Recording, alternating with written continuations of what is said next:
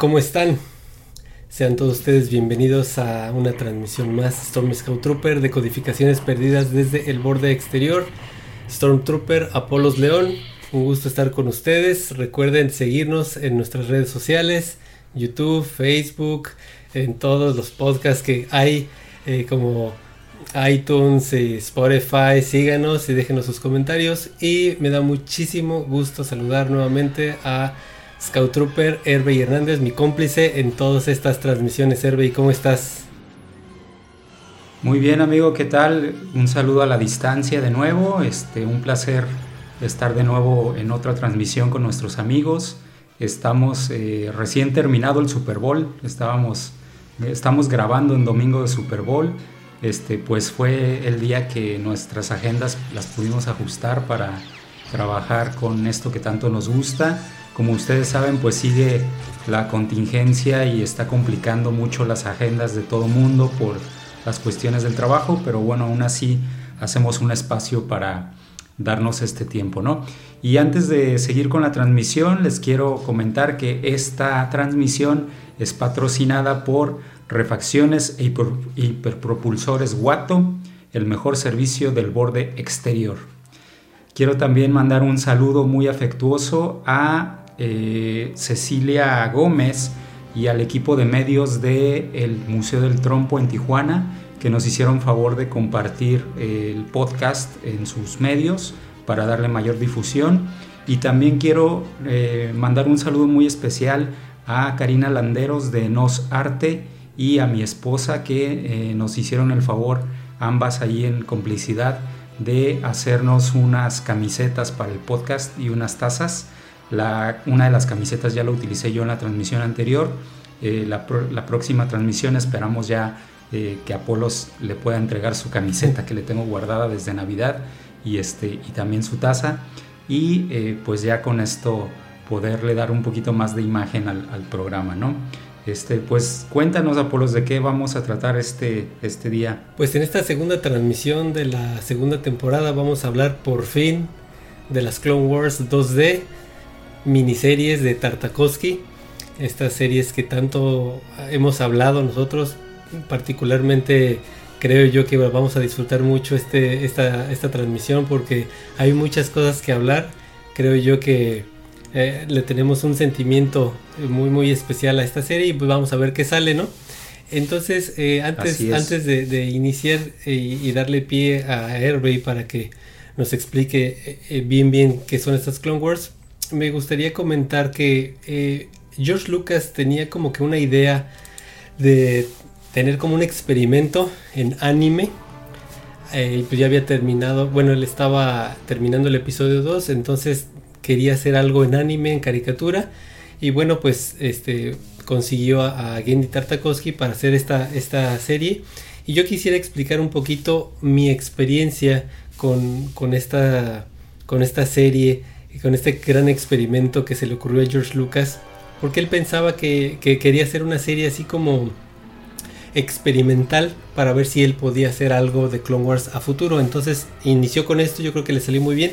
Y mi historia es que yo sabía que estas, esta serie existía, que había salido por ahí una miniserie de pequeños capítulos y la verdad no se me antojaba nada. Yo no lo había visto, pero veía caricaturas y decía, no, no, gracias, no me interesa. Creía yo que iba a ser muy, muy infantil. Eh, eh, sabía que eran muy muy cortas, entonces menos me daban ganas. Ahorita estaba, en ese momento estaba el boom del episodio 2, la película, el episodio 3 venía en camino y, estaban tratando como de hacer algo en, medio de esto. Entonces en esa época yo navegaba mucho por la red, en ese, ese internet de modem de 28 kbps por, por segundo, ¿no? Y bueno, encontré por ahí en un mercado un DVD que decía Clone Wars, la miniserie. Obviamente era un clon pirata quemado de, la serie de Cartoon Network. Pues lo adquirí, dije es mi momento para verla y me voló la cabeza. Quedé enamorado de esta serie y solo era la, primera y la segunda temporada la que vi. Entonces estaba yo ansioso de ver qué es lo que venía en camino, ¿no? Estaba, todavía no salía la tercera temporada. Entonces eh, yo creo que, que en esta, en estas, en este serial, Herbe y yo, eso creo, le tenemos mucho cariño a esta serie, cada quien por su lado. Herbe tendrá sus razones, yo tendré las mías, pero esta serie de las Clone Wars 2D de Tartakovsky, creo yo que vamos a hablar cosas muy buenas de, esto, ¿no? Entonces, bueno, recordemos, es una, son miniseries y ahorita ya Hervey nos va a explicar a fondo qué es todo esto de, de, de las miniseries en 2D de Tartakovsky. Así que Hervey, arráncate, explíquenos, por favor. Sí, de, hecho, eh, agregándole un poquito, en cuando empezamos este proyecto, creo que fue uno de los primeros temas que platicamos que queríamos hacer, ¿no? Este, teníamos muchas ganas ambos de, de hablar sobre las Clone Wars y sobre todo porque, eh, o sea, de las Clone, Wars de Tartakovsky, pero sobre todo porque tampoco hay tanta gente que hable de ellas en, internet, no encuentras tanto, tantos análisis sobre esta serie como de otros productos. Entonces, este, también por eso nos interesa hablar un poquito desde nuestra experiencia, como comenta Polos, ¿no? Y, este, y, bueno, para introducir un poquito a quienes no han visto la serie y quienes la desconocen, eh, pues nada más les comento que fue una serie muy extraña en su tiempo, porque como dice Apolos, era realmente una especie de experimento para George Lucas para ver qué tipo de mercado eh, pudiera ser su mercado potencial para una serie animada. Él quería como medir si, si tenía que dedicarse hacer proyección, producciones perdón, tipo lo que hizo con Ewoks y Droides en, tiempos anteriores, más dirigido a, público infantil, o si realmente existía ese público adulto que le gustaba la animación del que se hablaba en esas, en esas épocas, ¿no? Estamos hablando de, principios de, este siglo, en, en, el año 2000, por ahí. Entonces la serie fue producida en el año 2003 para Cartoon Network y era una serie eh, extraña porque no eran episodios largos de un inicio, sino que realmente eran eh, como una especie de cápsulas de tres minutos. La primera, la primera temporada así fue como se construyó y eh, no tenían un tiempo, tiempo definido de proyección en Cartoon Network, sino que pasaban como entre programas. las pasaban como hasta a, veces parecía que estabas viendo un trailer o un comercial de otra cosa y por eso fue extraño, pero también en su momento se publicaron en, internet, en el sitio de Star Wars, y por ahí podías verla, nada más que como dice Apolos, estamos hablando de una época, o sea, estamos hablando ya hace casi 20 años, y el internet no, no era tan de uso común, ¿no? O sea, no todo mundo tenía internet en su casa, y, también el uso que se le daba al internet no era tanto de entretenimiento como lo es ahora eh, también es una época en la que el YouTube, eh, si no me equivoco, no me acuerdo si ya estaba, pero si estaba, estaba en sus orígenes, ¿no? Este, porque yo me acuerdo que yo iba en la universidad en ese tiempo y no era como que, me acuerdo que veíamos, por ejemplo, este, ah, fulano trae en disquets ciertas animaciones de los huevos cartoon, por ejemplo, ¿no? Y, este, y no era como que, ah, sí, las encuentras en YouTube, ¿no? Pero bueno, es una, una época diferente. Entonces, en, ese, en esa época que, fue en el 2003, ustedes recordarán que eh, un año antes se había estrenado la película de El ataque de los clones en el 2002 y estaba en planes la película de la venganza de los Sith para el 2005. Entonces en, ese, en esa época es donde George Lucas decide eh, hacer este experimento para ampliar un poquito la narrativa que quedó de, la película previa, ¿no? del ataque de los clones. Entonces se decide hacer una temporada eh, que es con episodios de tres minutos como mencionábamos y después viene, bueno, esto fue el, volumen, vendió con un volumen 1 que trae la temporada 1 y temporada 2. La temporada 1 eh, tenía episodios, como les decía, de un poquito más de tres minutos. La temporada 2 ya tenía episodios este, un poquito más largos, pero no demasiado que fue los episodios del 11 al 20, y ya para el, volumen 2, eh, que, es, que es lo que incluye como temporada 3, diríamos, de los episodios, ya tenemos episodios más extensos que son de más de 12 minutos, que son los episodios del 29 al 25. Y básicamente la, la premisa de esta serie es explorar los diferentes frentes que había durante la guerra de los clones, ¿no? Este, ustedes recordarán que terminando la película episodio 2, Yoda dice, y así empieza la guerra de los clones. Y entonces, eh, cuando ya después íbamos a ver la, la, película número 3, se supone que ya deberíamos de tener un panorama más amplio de cuáles fueron los frentes ¿no? de, de, esta, de esta serie. Entonces, básicamente esa es la premisa narrativa, no, no vamos ahorita a profundizar demasiado en los arcos, porque es una introducción nada más. Creo que Apolos a lo mejor va a hablar un poquito más, vamos a desarrollar algunos puntos de la historia, pero más adelante, ¿no? Y, este, y destacar que esta serie fue tan buena, ya vamos a hablar un poquito más adelante de, de Yendi Tartakovsky, que fue el encargado de esta serie, pero esta serie fue tan buena que ganó en el 2005 el Emmy a Mejor Serie Animada. Entonces no es cosa menor, eh, no es un tema nada más de fans, eh, no, no, es que los fans de Star Wars reconozcamos la calidad de esta serie. Fuera de, del fandom hubo un reconocimiento a, la calidad de la serie por muchas cosas, ¿no? Y eh, en este sentido, pues no sé, Apolo, si quieras platicar un poquito sobre el equipo que, que rodeó a Yendi Tartakovsky y este y por qué fue que se desarrolló de esta manera la, la serie. Sí, de, eh, tenemos que recordar que todo viene de una pequeña frase que le dice Obi-Wan a Luke en el episodio 4 cuando se le pregunta a Luke, ¿usted peleó en la guerra de los clones? Sí, yo fui un caballero. Entonces, de esa pequeña frase se desarrolla este inicio de las Clone Wars que a la, que a, la postre la vamos a ver en las Clone Wars ya de, de Dave Filoni de, 3D o CGI. Pero bueno, eh, este, esta, esta, este experimento contratan a, a, a Gendy Tartakovsky, eh, este de familia rusa, bueno, nacido en Rusia. Eh, él conforma como un equipo porque lo contratan diciendo, mira, vamos a hacer algo, queremos unos clips como de un minuto. Entonces ellos al irlos desarrollando se empezaron a crecer y dijeron, no, mira, quedan de tres minutos. Y dijeron, ok, está bien. Entonces esa primera temporada, como decía Hervey, de, de, 10 episodios, de, de 3 minutitos cada uno. Entonces fue tan buen, bien recibido, pero este Gendy Tartakovsky lo conocemos por muchas series. Ya Hervey nos va a ampliar más. Y, me da mucha risa porque él es el director de las películas de, de Hotel Transilvania. Entonces usan el mismo estilo más o menos de cara, pero lo que a mí me da mucha risa es de que este estilo que traen de cara se parece mucho a él. Su nariz, su barba, son mucho su estilo. Entonces, bueno, ese es su, su background que hace su, tipo de animación.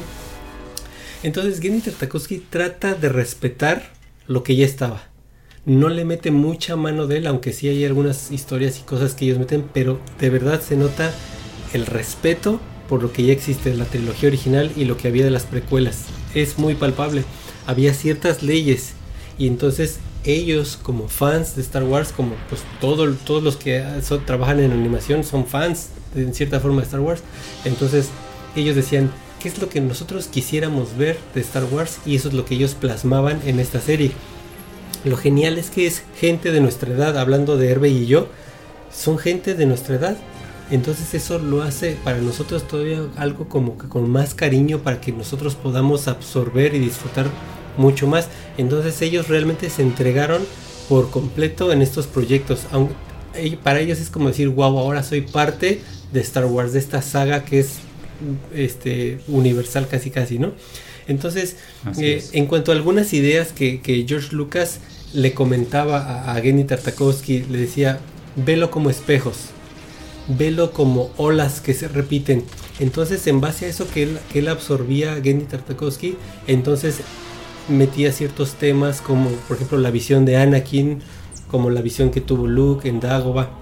Entonces, este tipo de cosas que se repetían, él las absorbe porque George Lucas daba pequeñas, pequeñas ideas, ¿no? Frases que vemos nosotros en, la serie que, respetan mucho, por ejemplo, este, I have you now, cuando Anakin va piloteando, sabemos que Vader le dice a Luke en las películas, I have you now, cuando lo va a disparar en, la estrella de la muerte. Bueno, Anakin en esta serie dice I have you now cuando está disparando y es, la, es el mismo personaje. Eh, eh, otras, otras frases que dice, por ejemplo, Obi-Wan, dice, hay formas de pelear, there are alternatives to fighting lo mismo dice Obi-Wan en la trilogía original a Han Solo, en las Clone Wars también lo vemos, frases que van, balancean muy bien la serie. Entonces eso nos muestra cómo realmente le tienen un respeto a lo que ya teníamos, ¿no? O, cuando le dice, ah, qué increíble aroma descubriste, lo mismo que dice Han Solo, aquí lo dice Obi-Wan, I had a bad feeling about this, ¿no? La clásica frase de Star Wars, aquí también la comentan en las dos temporadas, los dos volúmenes lo mencionan, cosa que por ejemplo Ryan Johnson no hizo. Él se pasó por el arco del triunfo y nunca dijo en su película, I had a bad feeling about this, tengo un mal presentimiento. Y, aquí ellos lo respetan como debe ir, ¿no? Entonces, hay algo que no, no, entiendo muy bien por qué dejaron fuera, al fin de cuentas, a Genny Tartakovsky y a su equipo cuando ya terminó este experimento. Hicieron dieron muy buen resultado, pero no sé si no cuadraba con Lucas o, con lo que venía en un futuro con Filoni. No sé si había diferencias creativas o si Genny Tartakovsky era muy estricto o muy loco, porque vemos ahí en algunos especiales que tenía su, su, despacho completamente tirado, muy desorganizado. Entonces no sé si eso fue lo que le ocasionó que no continuara. No sabemos. O George Lucas dijo, gracias, no te necesito, voy a buscar otro tipo de animación. Entonces, eh, Tal vez Gendy Tartakovsky sí fuera un poquito raro y por eso o tuviera problemas, no lo sabemos. Y bueno, había algunos detalles ya aquí para darte pie.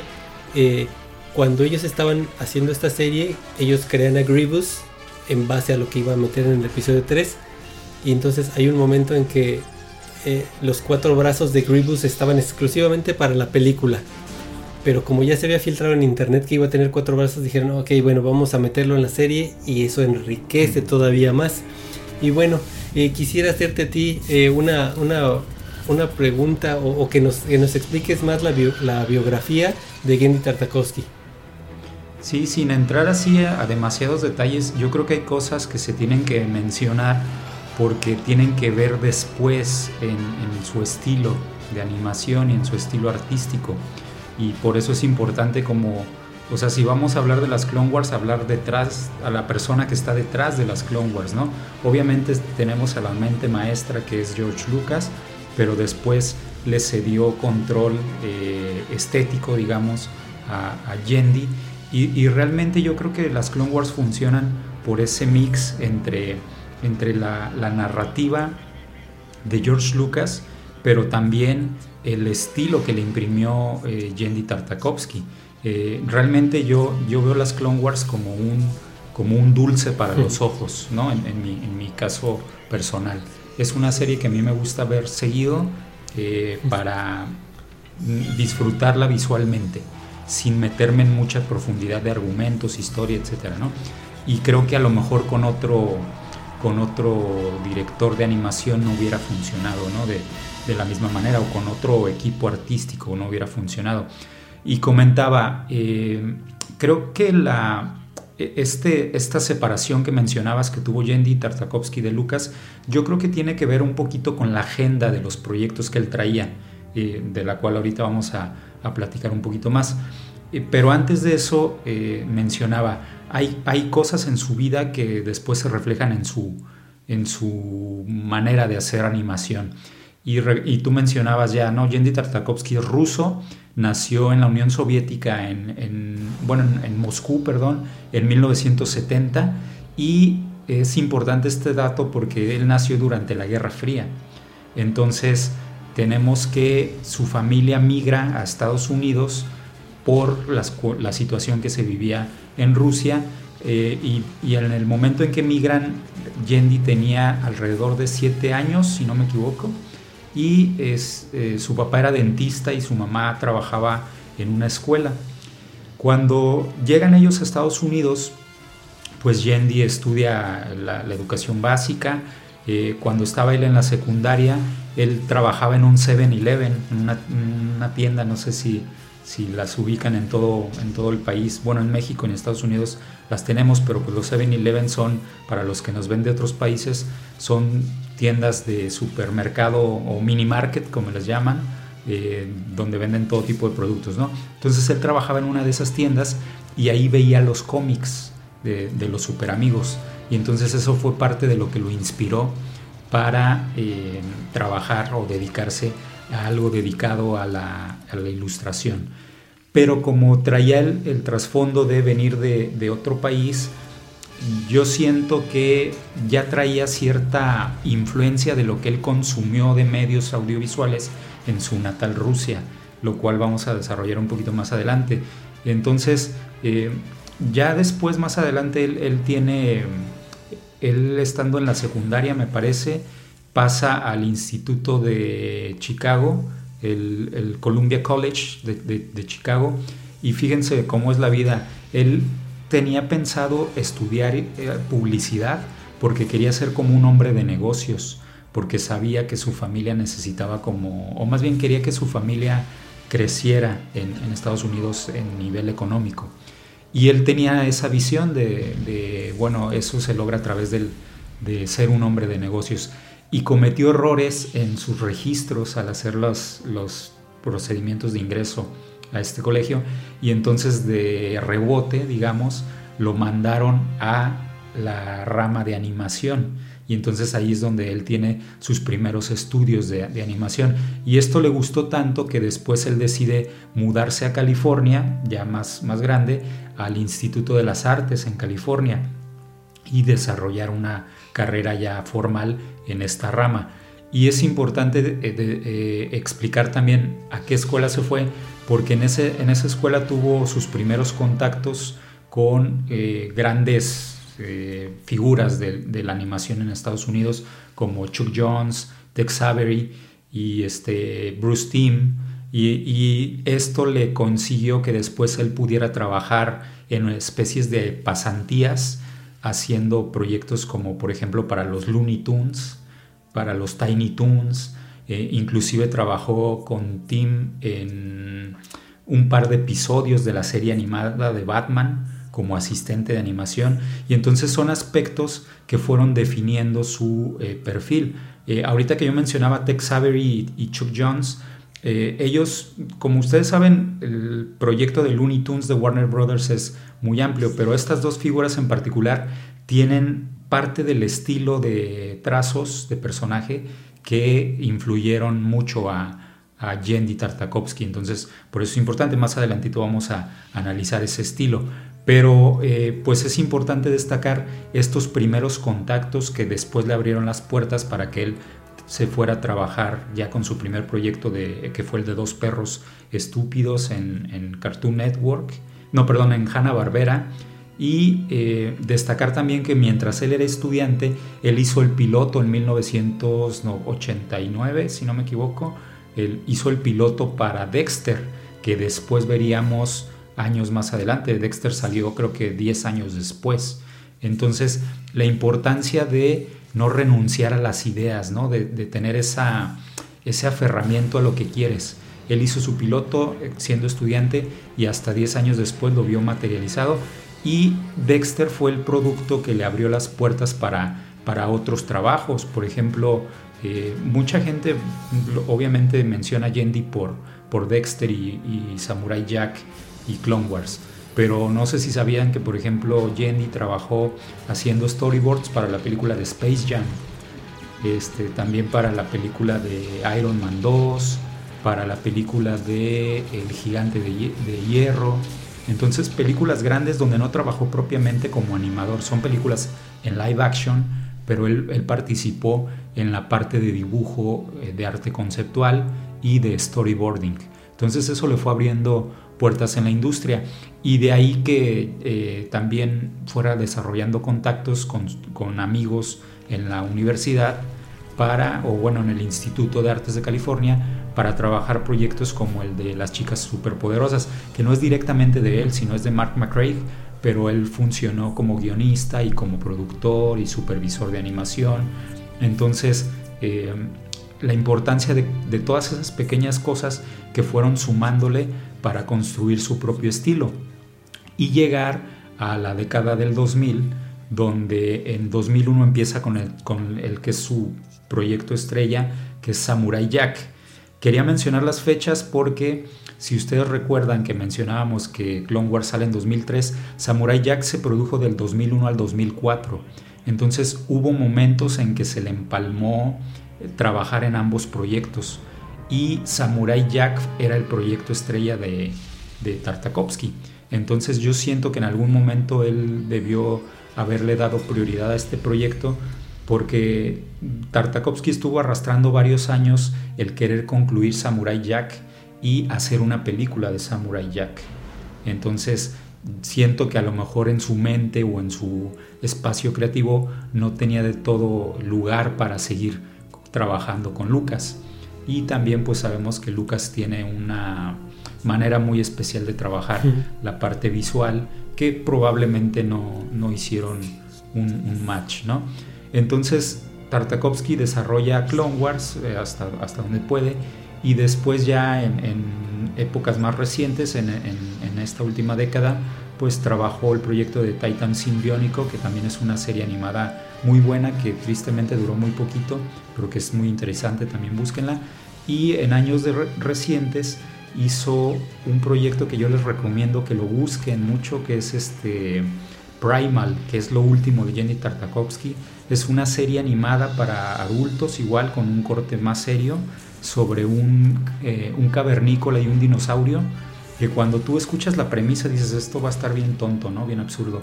Pero no es una animación seria tipo este, Tigra, Thunder and Ice, este, tipo heavy metal, este, películas de animación de culto que, em, que seguramente inspiraron a Tartakovsky en esta parte de, de, hacer historias sobre los bárbaros, pero está hermosa la animación, está súper disfrutable la historia, este, de hecho estuvo nominado el primer compendio de episodios, estuvo, lo, montaron como cortometraje y estuvo nominado al Oscar, entonces eh, búsquenlo, yo los veo, bueno, el proyecto este de Primal está en en Adult Swim para que quien viva en Estados Unidos lo pueda ver en Adult Swim. Va a salir para HBO Max, pero también si no se quieren esperar a que salga esa plataforma, eh, lo pueden buscar en, pues en internet. Yo los encontré en una página que se llama Full HD y ahí veo eh, Samurai Jack también.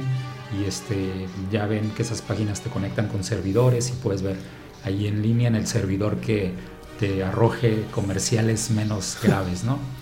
Entonces, este, vale la pena seguir la trayectoria de, Samurai Jack, si tú, perdón, de Samurai Jack, de Jenny Tartakovsky. Si tú viste Samurai Jack, entiendes por qué Clone Wars se ve como se ve. Y luego ahora ves Primal después de haber visto Clone Wars y disfrutas mucho Primal por haber visto estas series, ¿no? Entonces, su trayectoria es impresionante, es muy vasta. Y quería comentar, darnos tiempo a comentar todo esto porque eh, creo yo que es un artista infravalorado, porque de repente buscas información sobre Tartakovsky, se habla, mucho de Hotel Transilvania, pero o sea, yo creo que es, ese es como el Yendi Tartakovsky comercial. El real Yendi Tartakovsky es el de Samurai Jack, Clone Wars y, este, y ahora Primal, ¿no? Que Primal se quedó eh, inconclusa y este año va a salir, 2021 va a salir la siguiente temporada. Entonces sigan el trabajo de, de Yendi Tartakovsky, ¿no? Y en este sentido, Yendi no solamente aporta en la parte creativa, él también ha participado como guionista en muchos proyectos. Y eh, me gustaría que Apolo nos platicara un poquito más de los personajes de, de, la serie de Clone Wars, porque hay un aporte creativo ahí de, de Tartakovsky en el desarrollo de los personajes de los Jedi y los Sith, ¿no? Sí, lo que yo noto mucho es que hay un bond o, una conexión mucho más fuerte en estas Clone Wars entre Anakin y Palpatine. Eh, podemos ver que él lo ve pues como un padre, ¿no? Aparte de que, bueno, también a Obi-Wan, pero a Palpatine, Palpatine lo está súper protegiendo y lo está maleando para que pronto sea su aprendiz. Entonces se ve muy muy fuerte como Palpatine está metiendo la mano para irlo eh, haciendo su Padawan, o bueno, su, aprendiz de Sith, ¿no? Entonces vemos como ya el Senado está metiendo poco a poco la mano en los asuntos Jedi, cosa que a los Jedi no les gusta nada, ¿no?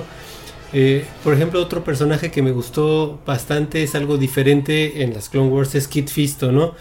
Algo que nunca habíamos visto es ver una espada láser bajo del agua. Entonces dices, ¿cómo le van a hacer? Súper fácil. Simplemente se abre la espada y se ve así como que burbujea. Y, excelente, nunca habíamos visto esto bastante interesante. Son cosas que no te ponías a pensar. No sé si en el universo expandido había salido, pero aquí lo vemos y la verdad me, gustó bastante. Lo que se me hizo un poquito raro en la serie es que visto así como una bola de, de, fuerza y la avienta estilo como Dragon Ball, pero no me desconecta tanto, pero la primera vez que lo ves dices, mm, bueno, es un experimento y lo entendemos como tal. Eh, seguimos viendo también lo que comentaba Anakin como un hijo, Obi-Wan como un padre, más o menos como Qui-Gon fue el padre de Obi-Wan, por así decirlo, cuidándolo, protegiéndolo, y ahora ya estamos viendo ese, ese, esa transición de padre a hijo a ser hermanos. En la, en la serie vemos cómo van, se va balanceando, dejando a Anakin de ser el, chamaco berrinchudo que vimos en el ataque de los clones en el episodio 2, a poco a poco ya ser igual o, casi igual a, Obi-Wan. Eso está bastante bien. Y vemos en la serie a un Obi-Wan muy regañón, muy estricto.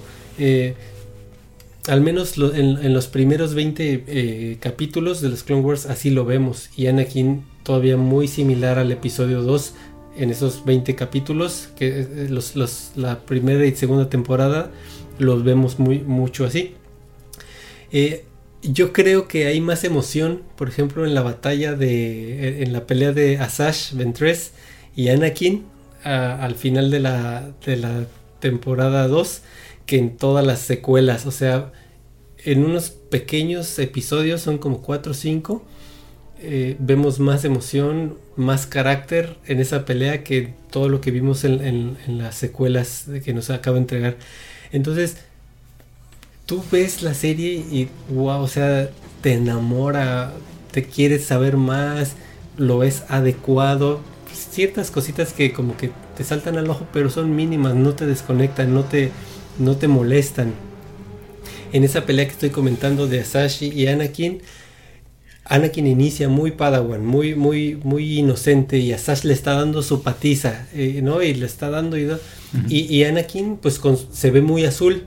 La iluminación que le den es, está azul con su espada y Asash es roja, pero conforme va avanzando la pelea, al final terminan los dos rojos. O sea, no nada más por la luz, la iluminación que le está dando el, el, el Javin 4, la luna de Javin 4, que es donde están peleando, sino Anakin ya está soltando su ira. Entonces ya no está el Padawan, sino ya también se ve rojo como un Sith. Y a fin de cuentas la vence con el lado oscuro. Y es ese tipo de cosas, ese cambio de, de verse azul y después rojo, que el rojo simboliza el mal en este aspecto por el color de la espada, es excelente. O sea, tú lo vas viendo gradualmente en la pelea y es un, deleite, ¿no?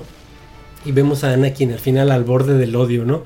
Y eh, también lo vemos al final de toda la temporada cuando Anakin se enoja contra los de la Tecnunión en el planeta de, de Nelvan que ya no tiene un brazo este, y, ahorca con la fuerza a, alguien de la Tecnounión.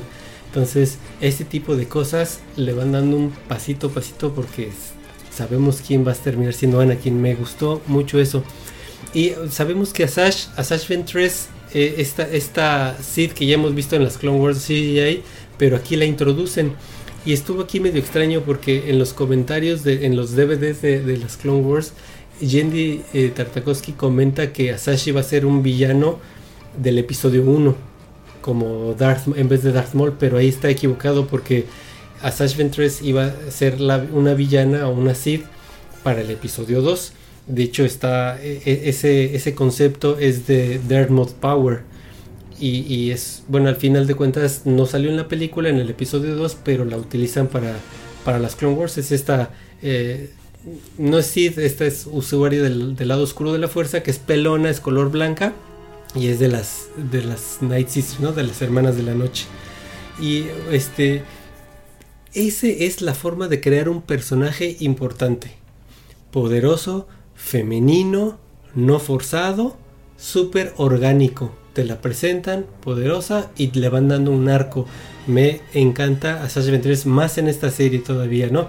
Como debe ser no forzado, sino metes a una mujer. ¿Por qué? Porque es una mujer, no tenemos ningún problema con que sea mujer, pero no es porque tengamos que meter a, es que tiene que ser una, mujer a fuerzas, hay que hacerlo, no, súper orgánico. Y hay, hay algunos poderes de los Jedi y de los Sith que son un poquito exagerados. Por ejemplo, Dooku que casi casi vuela, este, como que flota. Pero pues entendemos que, es, es, una animación diferente y pues Gendy y su equipo están experimentando cosas, utilizando la fuerza de otras formas que no habíamos visto. Y bueno, eh, lo aceptamos en un principio así como que saca de onda, ¿no? O tan como que los Jedi flotan y van peleando en el aire y van flotando, van flotando. Entonces ese tipo de cositas como que ah, de repente te sacan de onda, pero al día de hoy a mí ya no me molesta, ¿no? Yo lo veo y entiendo este, el por qué. Mm, otro, otras cosas que me gusta mucho es Barry Sophie y Luminara, cuando nos explican cómo la, la, Padawan está aprendiendo a hacer su sable en el planeta de Ilum.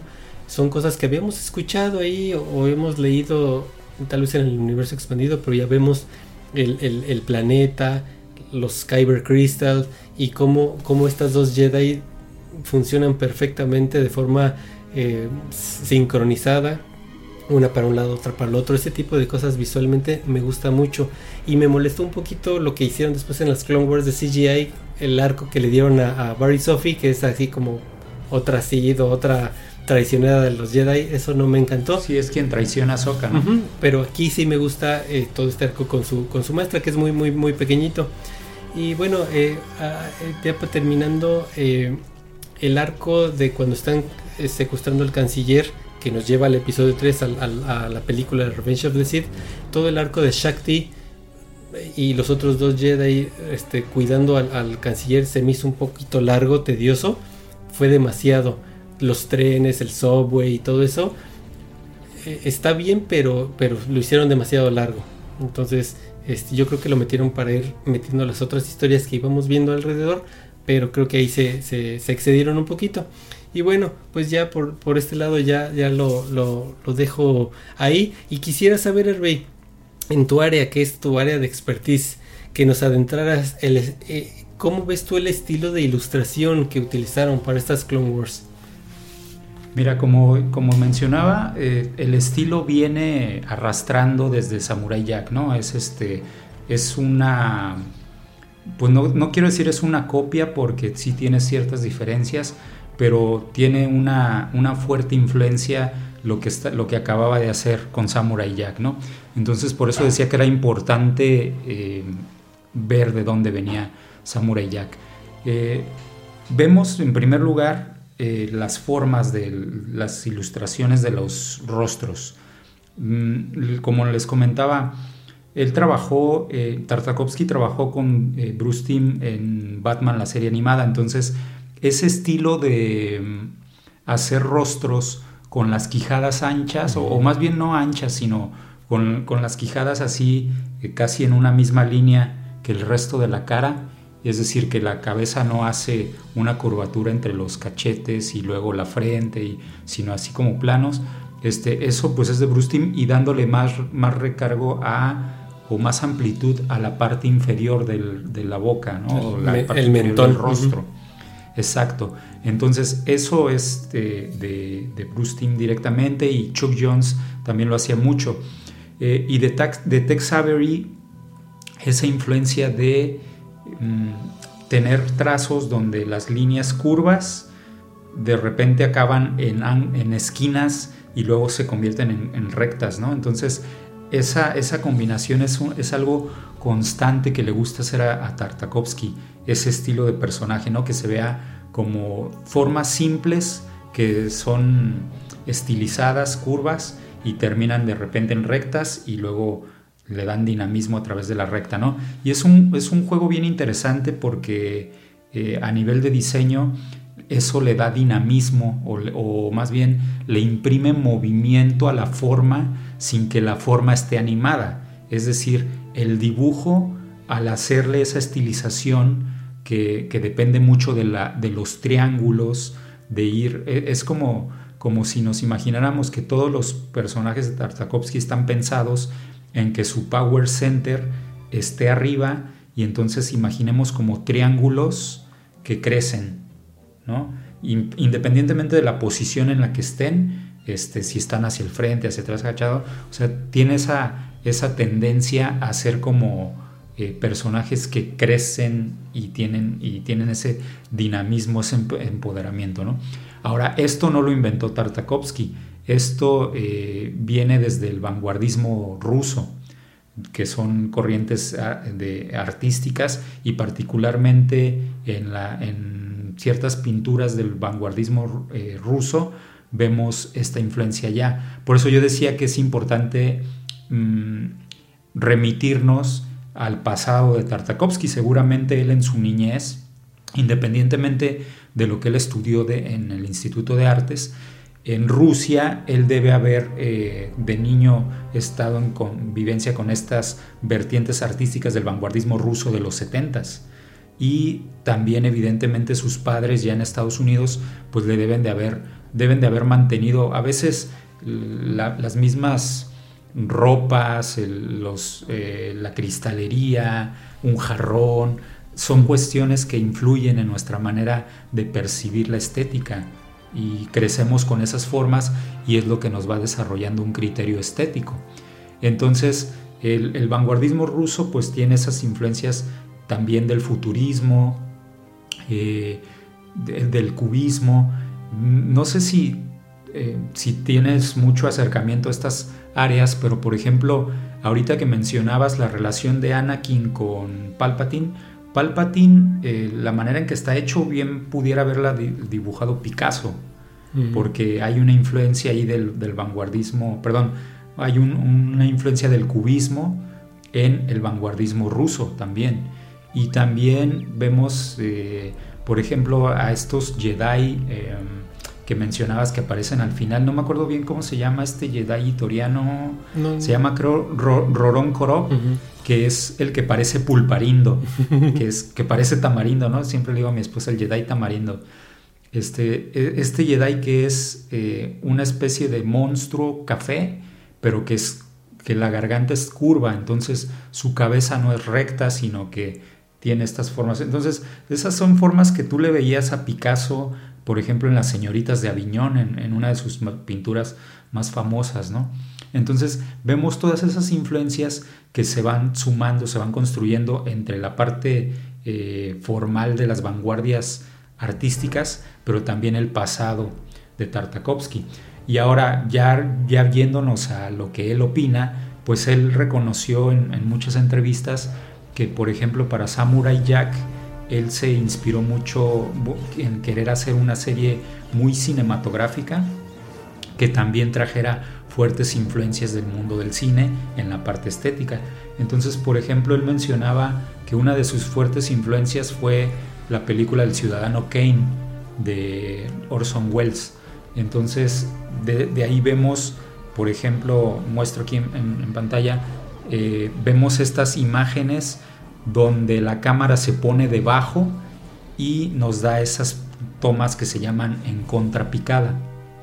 La cámara está abajo y empodera al personaje y le da un cierto eh, un punto de fuga al personaje y el personaje ya no se ve recto, sino que se ve en triángulo, como mencionábamos.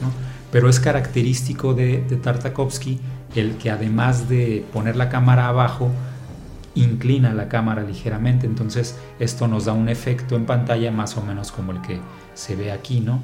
Que este, el, personaje está empoderado, pero también está eh, inclinado, dándole cierto desequilibrio o dinamismo.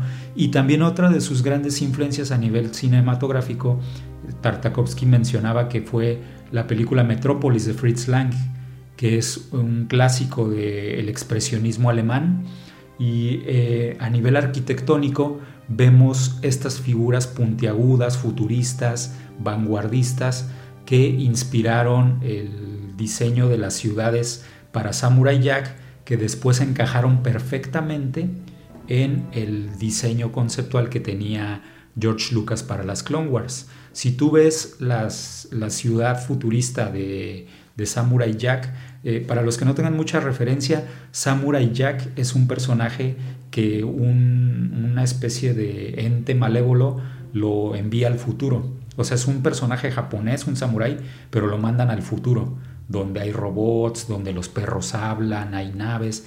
Entonces, el primer episodio, no, perdón, el segundo episodio de Samurai Jack parece que estás en Kurusan, tal cual. Entonces vemos esa, esa similitud de cómo imprimió su estilo para acá, ¿no? Entonces, regresando al cómo se ven los personajes, pues también eh, le, apuesta mucho a lo que él llama la economía de la forma, es decir, que los, los rostros, los cuerpos no tengan demasiados rasgos, sino irnos a las formas más simples, a sintetizar la forma para darle ese estilo particular. En Samurai Jack incluso él decidió eliminar el borde negro que se le pone siempre a los dibujos animados. Para eh, Clone Wars quería hacer lo mismo, pero George Lucas no se lo permitió porque sentía que los fondos se perdían con los personajes. Y esto llega a pasar en Samurai Jack en algunos momentos. Pero Tartakovsky lo resolvía eh, utilizando una técnica de pintura sólida para los personajes y pinturas húmedas a través de acuarelas para los escenarios. Entonces veíamos un personaje sólido, aunque tuviera el mismo color que el escenario, pero el, escenario tiene otra textura, que es lo que, lo que hace que se vea también tan bello y que haga que, la, que se vea como que hay un juego de luz o un cambio de iluminación.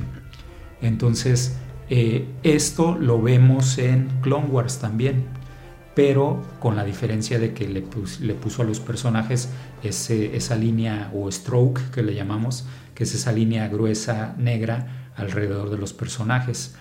Y en ese mismo sentido, ahorita que hablaba de la economía de la forma, hay algo que rompe con todo, que es lo que te causa también un cierto disfrute. Tartakovsky le apuesta mucho a la estilización de lo grotesco. ¿Qué quiere decir esto?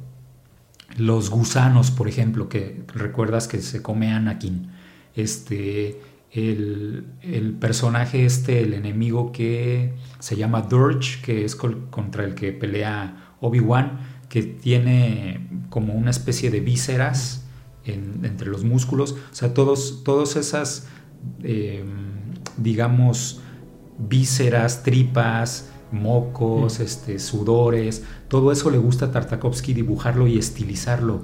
Y vemos un Palpatine donde acentúa, un Palpatine y un Yoda y varios personajes donde le gusta encontrar la belleza de las arrugas, de, las, de los lunares, de las verrugas, de los... Este, eh, ¿Te acuerdas el anciano nevariano que sale al final? Que, mm, donde está Anakin que va a tener una misión con ellos y el anciano le hacen un acercamiento y se le ven los pelitos de la nariz, el bigote, este, todo eso, pero lo estiliza. Y eso es, es mucho la influencia también del trabajo en Cartoon Network, porque de repente parece que estás viendo a Ren y Stimpy, pero este, él lo lleva a otro nivel de estilización, porque tiene un, bagaje. Eh, yo veo también, él, lo comentó, pero no mencionaba películas específicas, la influencia de Katsushiro Otomo, que es el que hizo las, la serie de culto de Akira. Eh, el personaje central de la película Akira, el, interior y las vísceras y todos los músculos que pasa, es lo mismo que le pasa a Durge cuando, cuando pelea contra Obi-Wan.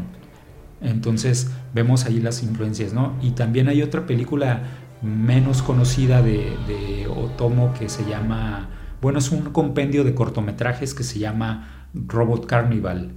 Y entonces en ese, en ese, en uno de los cortometrajes vemos exactamente naves como la que hizo Tartakovsky para la escena de Dantooine, donde mm, está peleando Mace Windu. Entonces vemos como sí realmente trae una fuerte influencia de arte oriental, eh, pero no es nada más dibujando samuráis, es toda otra serie de elementos estéticos que vienen del anime japonés, como las poses, eh, e, esta idea de, que no tienes que animar todo, sino que puedes apostarle a congelar poses, o sea, brincan los personajes y se congelan, ¿no? O sea, no es que vayan moviéndose todo el tiempo. Y también hay un gran estudio de parte del equipo de Tartakovsky de las técnicas de artes marciales. En Samurai Jack hay, detrás de cámaras de Samurai Jack donde tú ves cómo estudiaron parte por parte cómo tiene que agarrarse una espada, cómo tiene que darse una patada, un brinco con giro, y entonces determinaban las poses clave que se tenían que eh, trasladar a un dibujo animado. Entonces vemos cómo confluye en el estilo de Tartakovsky, ya para terminar, esta gran influencia del arte japonés, eh, las tradiciones de las técnicas del ukiyo-e, que es este, este arte japonés que se hace de ilustración simplificada sobre madera, pero luego cómo esto se fusiona con su formación en el Instituto de Artes de California y su pasado eh, ruso. Entonces vemos esas tres vertientes conectándose bien, bien padre, ¿no? Y, si les gusta, si les gusta el estilo de Tartakovsky en las Clone Wars, yo les recomiendo mucho que vean el episodio número uno de Samurai Jack. Se trata de que al niño se lo llevan, al niño japonés se lo llevan a entrenar por todo el mundo. Entonces está bien hermoso ese episodio porque lo ves en las pirámides egipcias, luego lo ves con los griegos, luego los ves con los africanos, con monjes budistas, este, lo, ves también eh, eh, entrenando con granjeros rusos que le enseñan a aventar hachas, o sea, este niño estudia técnicas en todo el mundo de combate, pero lo rico de, para mí en ese, en ese episodio es que ves cómo Tartakovsky hace eh, su interpretación artística de diferentes estilos artísticos de las culturas del mundo.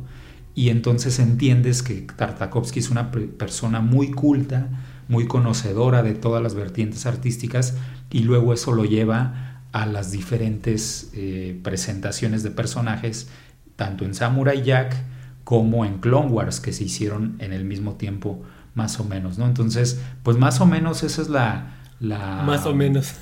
Más o menos, porque es, complicado. Podemos hacer un programa de dos horas, nada más del estilo artístico de, Tartakovsky, ¿no? Pero bueno, no nos clavemos de más eh, en ese sentido, ¿no?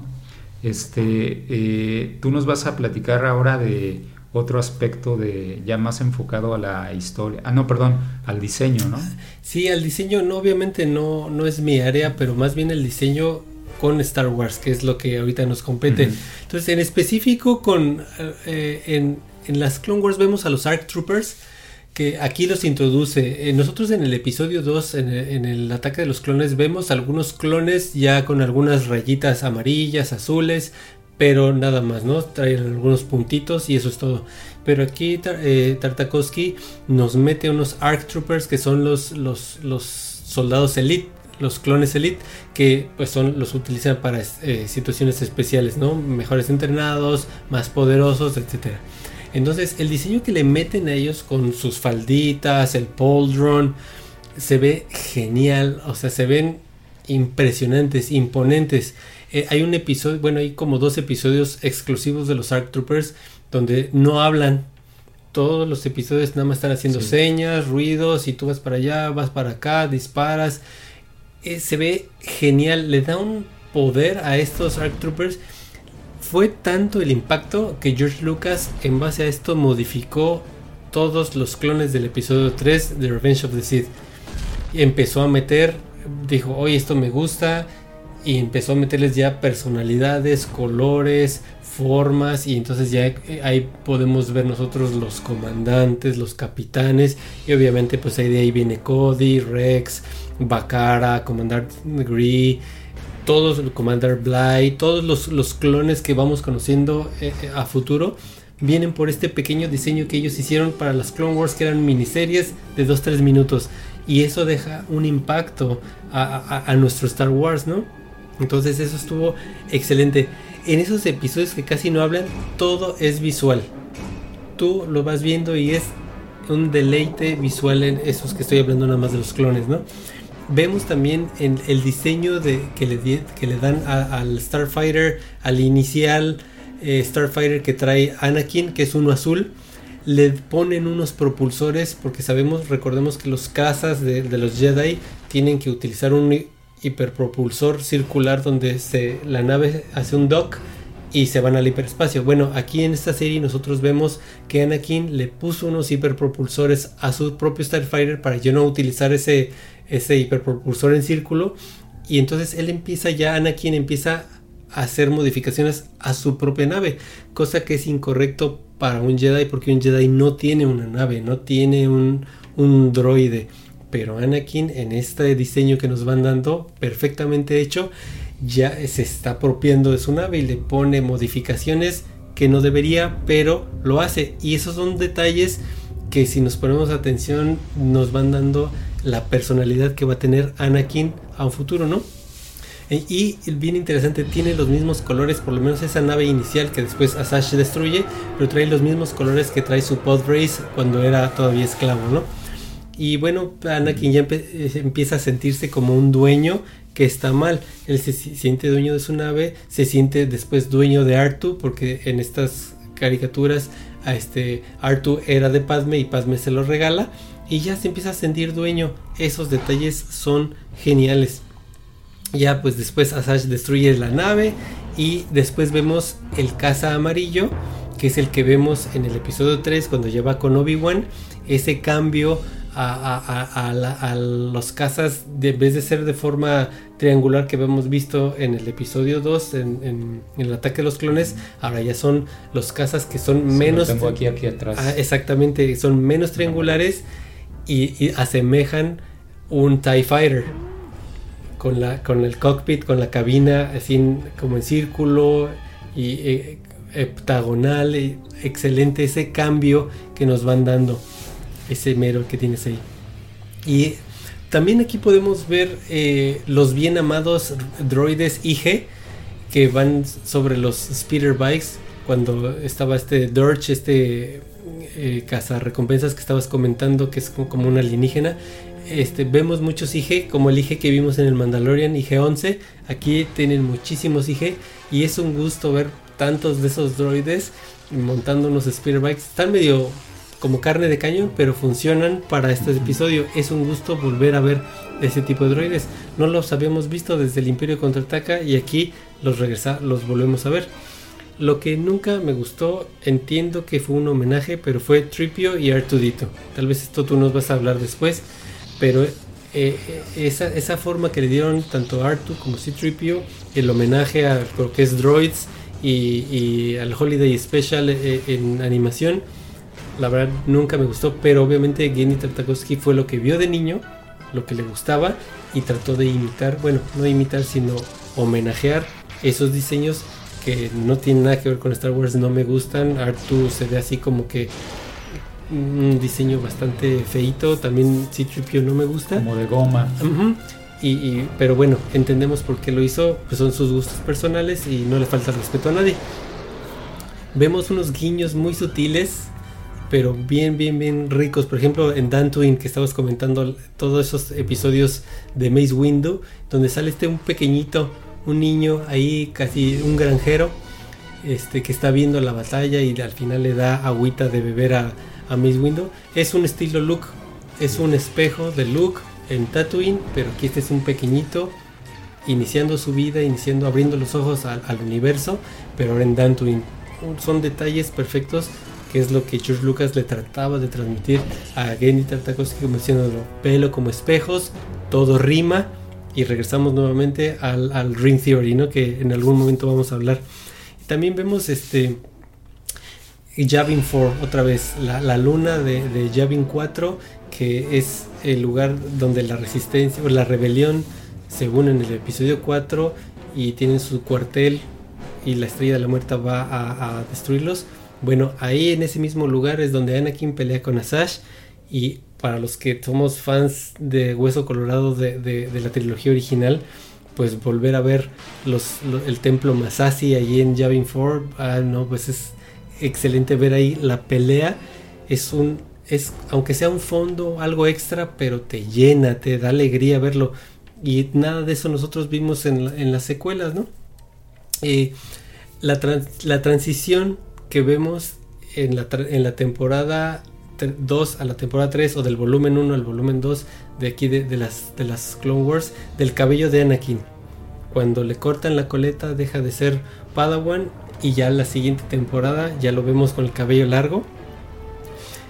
Esos detalles de pues, le entrega el bueno a esta Padme tiene el Japor ahí que ya habíamos platicado antes tiene su Japor ahí eh, tiene su coletita que le regala Anakin de Padawan y este son esos detalles excelentes y verlo con el cabello largo se ve genial.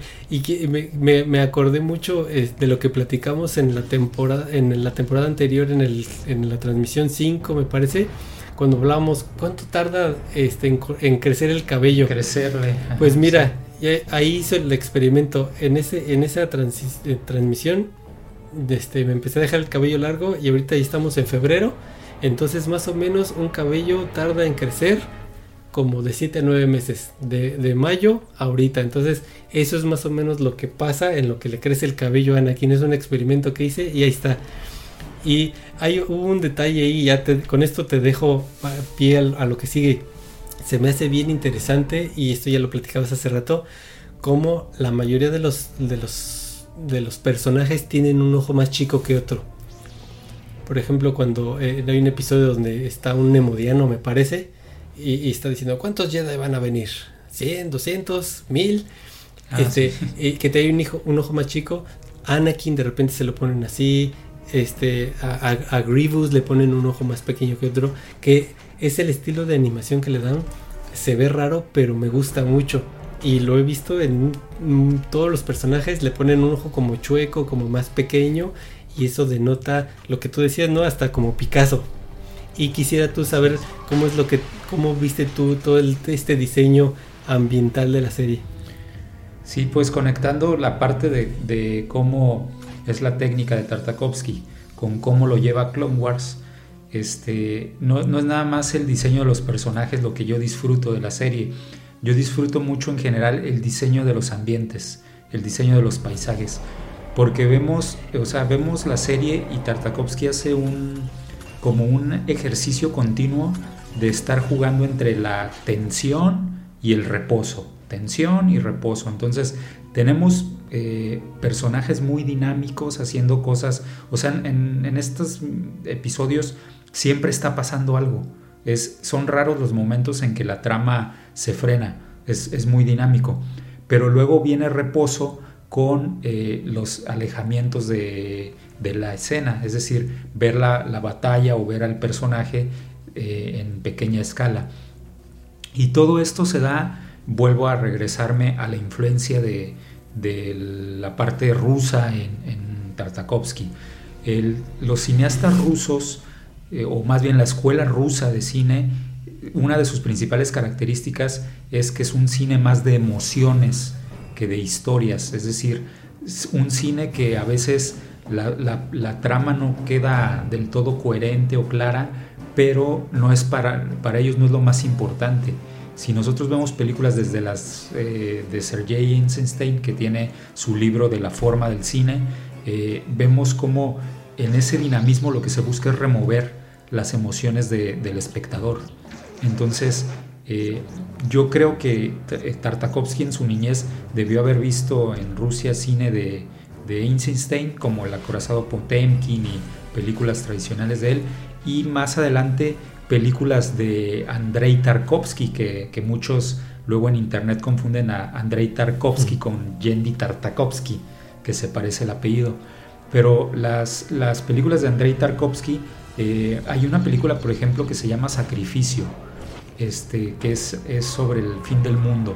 Y entonces la película está medio loca la historia, estamos siguiendo a una familia en el fin del mundo por una catástrofe nuclear, pero tiene escenas bien eh, intensas a nivel emocional, donde de repente una, una persona está llorando intensamente y te logra transmitir su dolor. No sabes por qué está llorando, pero te lo transmite. Bueno, eso lo hace Tartakovsky, pero con los paisajes y eso eh, es un, también un sello característico de las producciones rusas. Son películas eh, donde se le da mucho lugar o mucho espacio a estar escuchando el trinar de, los pájaros, el movimiento de las hojas, el fluir del agua en el río, el viento, la marea. Entonces, todo esto eh, Tartakovsky lo mete, de hecho en, uno de sus detrás de cámaras él comenta ¿no? que, buscaba hacer tanto con Samurai Jack como con Titan simbiótico, simbiótico y con Clone Wars, eh, él buscaba hacer esa, eh, ese respeto hacia el ambiente, hacia el clima, darle énfasis a que tú sientas el clima que está sintiendo el personaje, que tú sientas la atmósfera que está sintiendo el personaje. Entonces, por eso para mí es tan disfrutable la serie, porque no es nada más de sentarte a escuchar una historia, es como trasladarte al mismo paisaje al que están experimentando los personajes. Y esto lo logras eh, con un buen sonido eh, ambiental. Eh, no hemos hablado mucho ahorita de la música y creo que no lo vamos a hablar porque creo que no hay mucho que decir. La música de esta serie no es tan destacable y lo más destacable es cuando utilizan temas clásicos de Williams como este El duelo de los destinos y otros que ya son de las películas. En, general la música de la serie es buena, pero no es como, como algo extraordinario para, lo, para esa época. Pero sí el sonido ambiental, los efectos de sonido. Ahorita que mencionabas, por ejemplo, la, la batalla de Yavin 4 entre Anakin y, Ventres, esa, e, esa, batalla comienza en la jungla de Yavin 4 o, es una especie de bosque, ¿no? Pero bueno, eh, se escuchan los sonidos de los insectos, se escuchan los pájaros, o bueno, no sé qué criaturas hay en ese planeta, pero se escuchan ruidos de animales. Inclusive cuando caminan los troopers entre las hojas, se escucha cómo raspan los árboles, las ramas, y todo eso es, te transmite mucho, ¿no? En el planeta de Ilium también cómo se escucha la nieve, la tormenta de nieve, cuando está eh, Padme.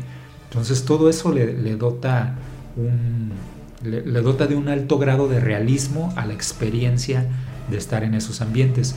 Y también a esto le sumamos el manejo de la escala.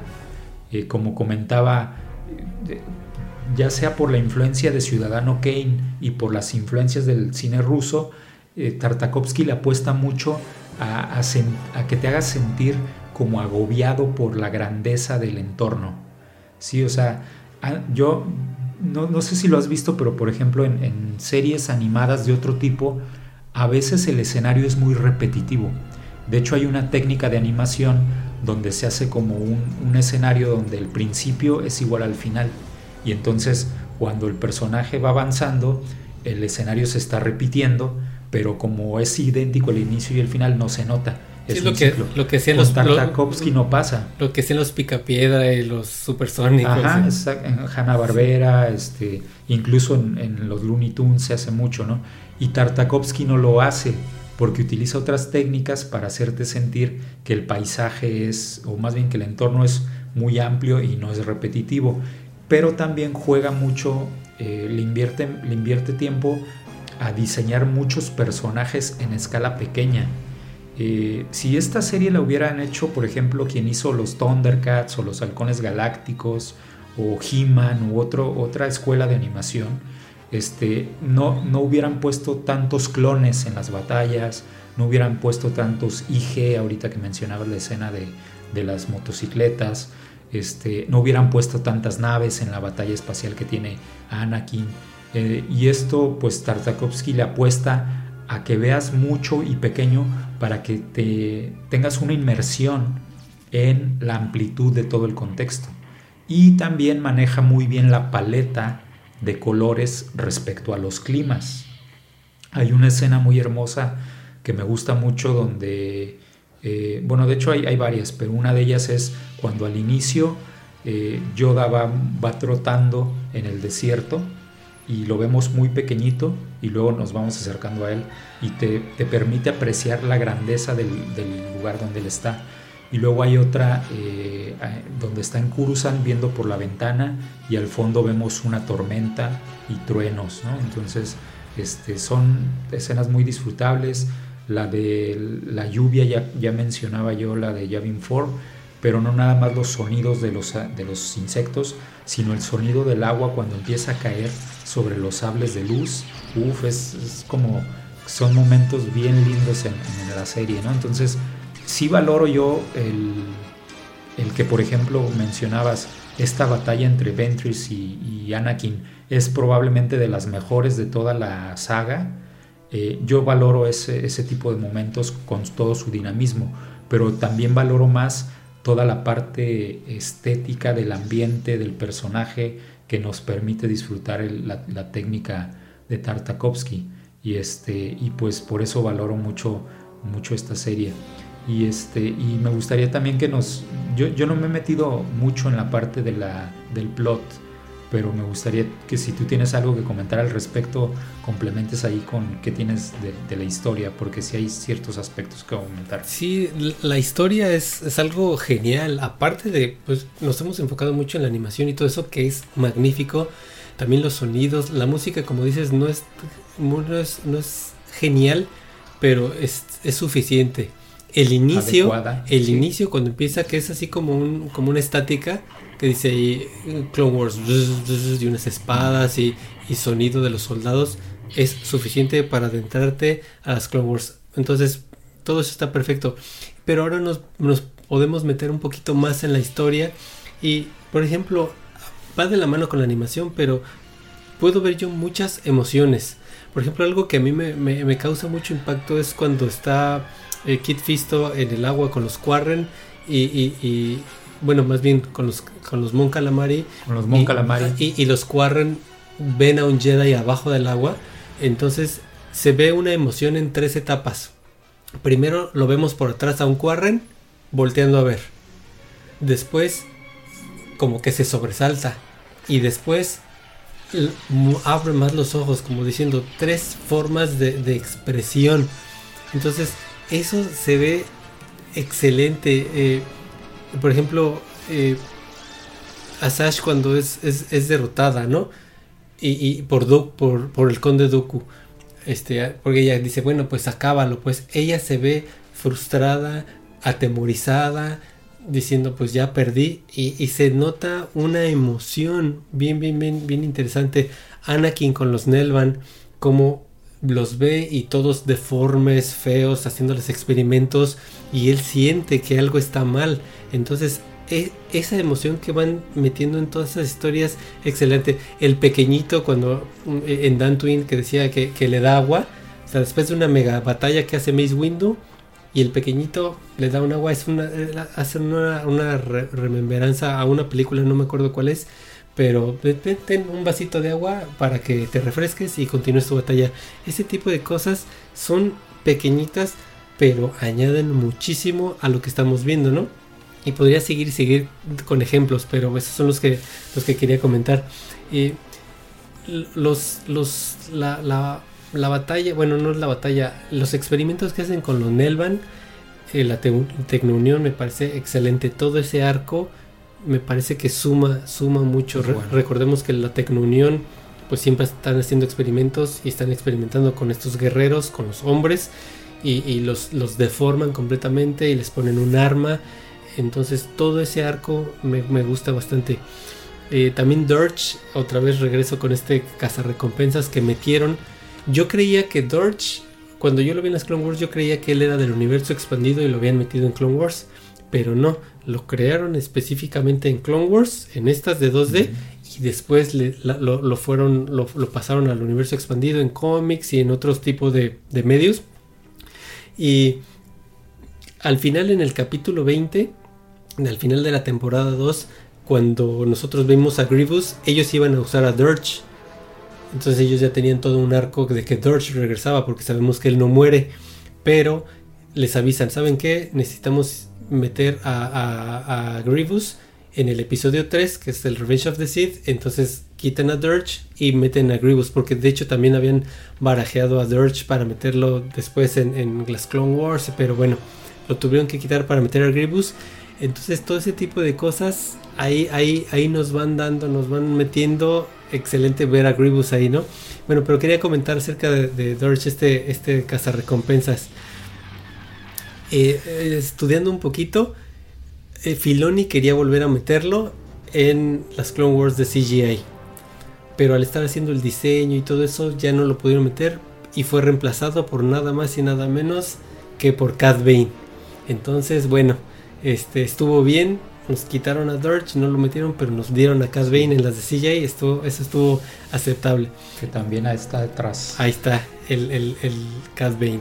Eh, Dirge, en, estos episodios que tiene con, contra Obi-Wan, cómo se va armando para, para, la batalla, como un caballero, levantando su basta, se monta a la silla y ahora adelante con un duelo de caballeros, ¿no?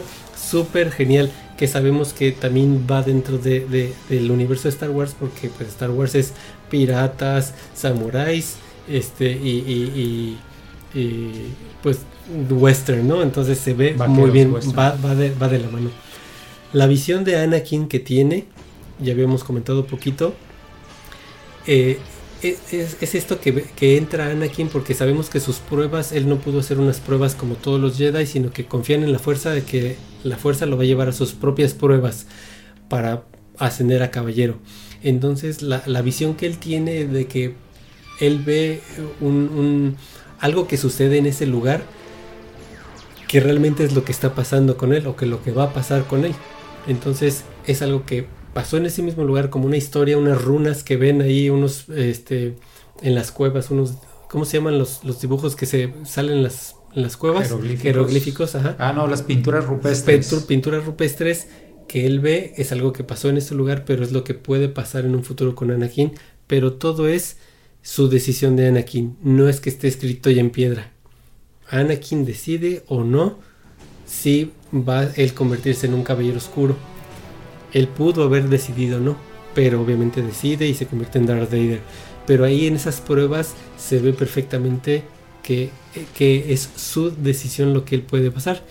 Y lo que habíamos comentado hace tiempo, la cicatriz de Anakin, nosotros habíamos comentado, y yo creía que la cicatriz era por Asash, pero no, porque después de, de lo que pasa con Asash, él no la trae Después la recibe con, en las Clone Wars, nunca vemos dónde, y ya cuando regresa con Padme, por lo menos en estas, ya trae la cicatriz.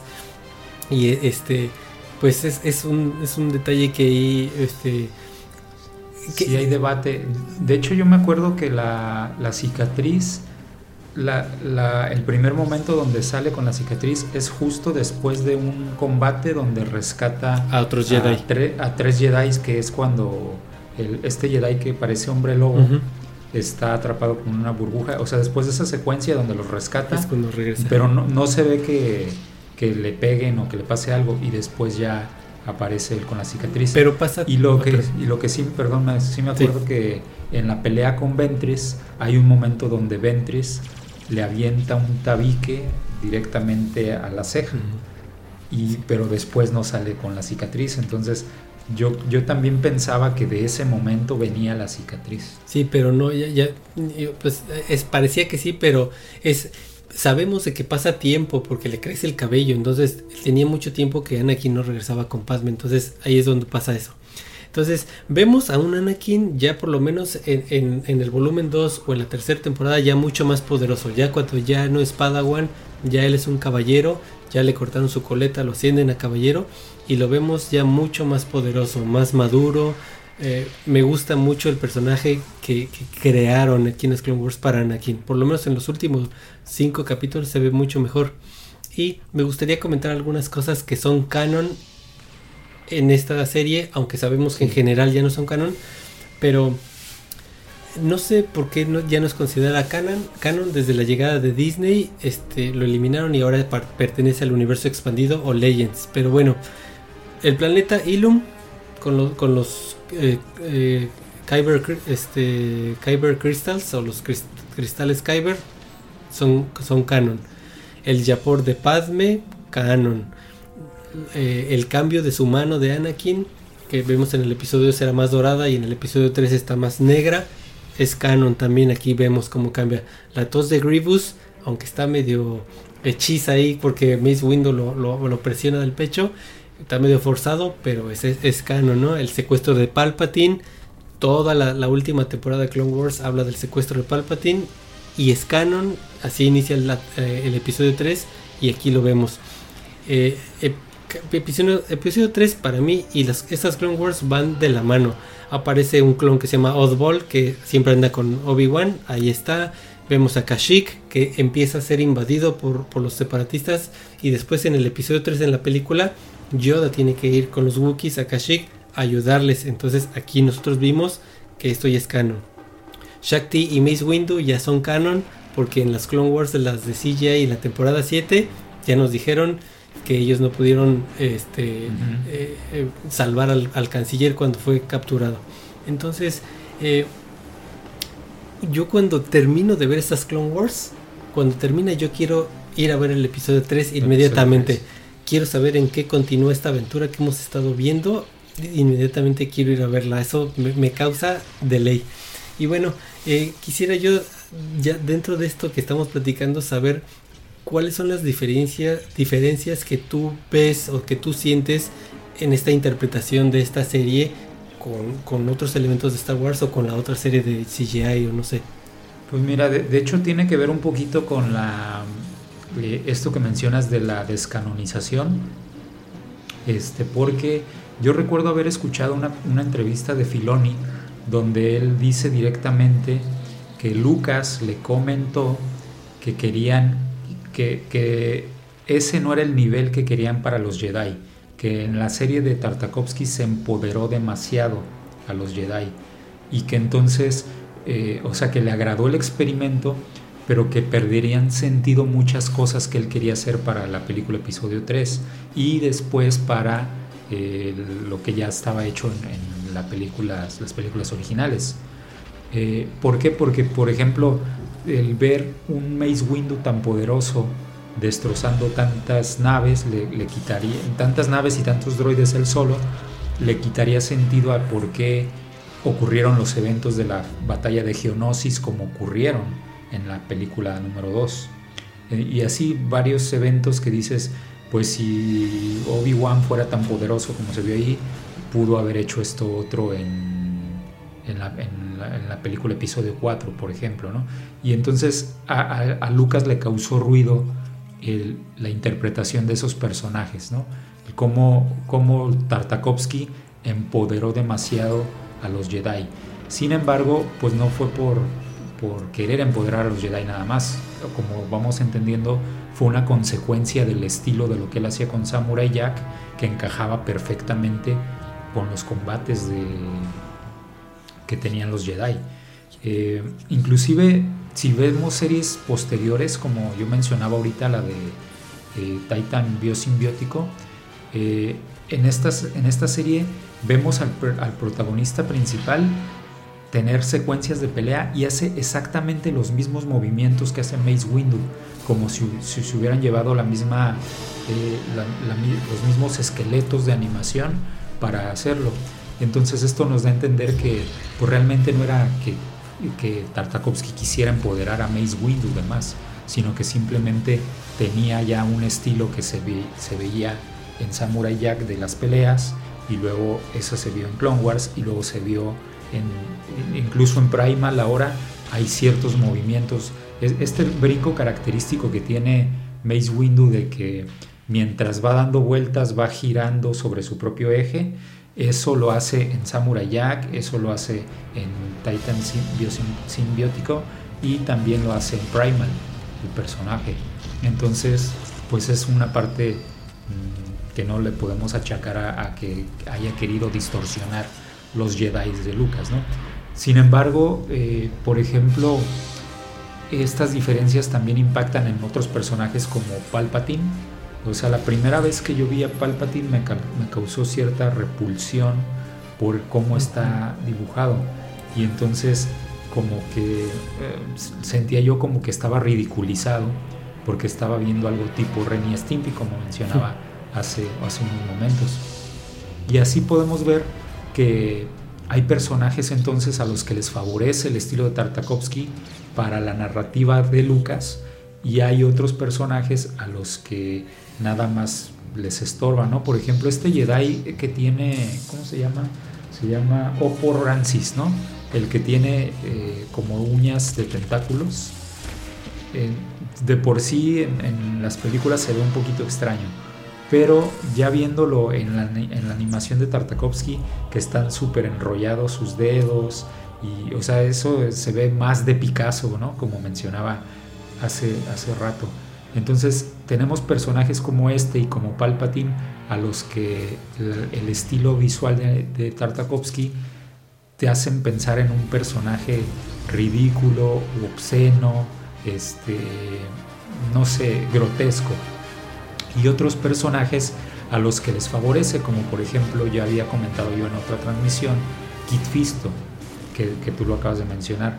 Las secuencias de Kit Fisto lo empoderan porque está diseñado con otro esquema estético y entonces a este personaje sí le funciona.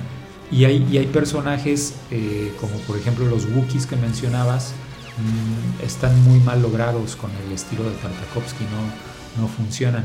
Pero por ejemplo los, eh, híjole, se me está escapando y no lo tengo apuntado aquí.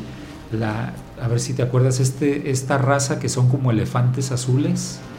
No, no recuerdo el nombre, ¿no? Sí, pero, de, de, los de la, de la banda de Max Rebo, no sé qué. Ajá, exactamente. Eh, hay una secuencia, aparecen una sola vez en, las, en, en los episodios y están hermosos, le queda el, el, al personaje, le queda perfecto el estilo de Tartakovsky. Y esa escena también es una de mis escenas favoritas, cuando a través de sus ojos vemos a los droides desfilando.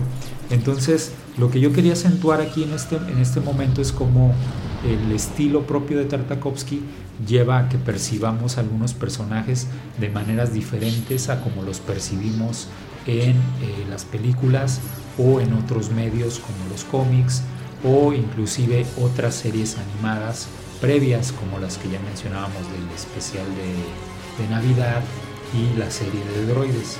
Este, a mí no me gustó, yo ya lo había mencionado, Citripio no me gustaba en esa serie y tampoco me gusta en esta, en esta serie. O sea, eh, Citripio no funciona por el tipo de material, no funciona en un medio animado, ni en 2D, ni en, ni en CGI creo que funciona tampoco, ¿no? Y lo mismo me pasa con R2D2, este, me, cuesta trabajo verlo en un medio que no sea live action como, estamos acostumbrados. Entonces siento que a algunos les favorece, a algunos les afecta, ¿no?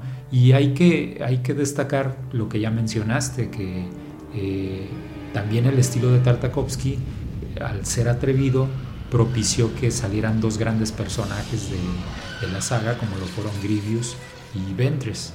Entonces también pues no, no todo es malo en, en, estos personajes extraños. Algunos les funciona, y algunos no. Y, este, y para terminar esta parte ya de, del análisis estético, a mí me gustaría que nos platicaras sobre qué es lo que tú crees que es lo mejor o la, la principal aportación que esta serie animada trajo a, al universo de Star Wars. No, es que aquí es donde yo más me voy a explayar porque esta serie para mí me encanta. Eh, fuera de la animación, fuera de la historia, es genial. Entonces voy a decir varias cosas que me, gustaron. Por ejemplo, una de mis escenas favoritas es, y es prácticamente al inicio de, la serie, es cuando Anakin va subiendo en su Starfighter, el azul todavía, y se, y se queda flotando, despidiéndose de Padme, con la música del episodio 2, que es la, el romance de ellos dos, y después convirtiéndose en, en la marcha de los clones, todo eso con la marcha imperial. No, esa escena me encanta y ellos despidiéndose a través del vídeo que quién sabe, ya somos ya estamos casados, pero quién sabe cuándo te vuelvo a ver, ¿no? Me encanta. Padme en general me gusta mucho en esta serie, me gusta más que en la CGI. CGI no me gusta la, la animación que le dieron, pero aquí me gusta mucho y Kendi Tartakovsky dijo que se esforzaron demasiado en hacerla así bonita. Eh, pidieron mucho, mucho detalle para que se, que se viera muy bien porque fue muy difícil hacerla en la animación. Entonces a mí me encanta, esta Padme a mí me encanta. Eh, físicamente me refiero cómo, cómo, cómo la ponen ahí disparando. Muy, muy bien, me gustó bastante.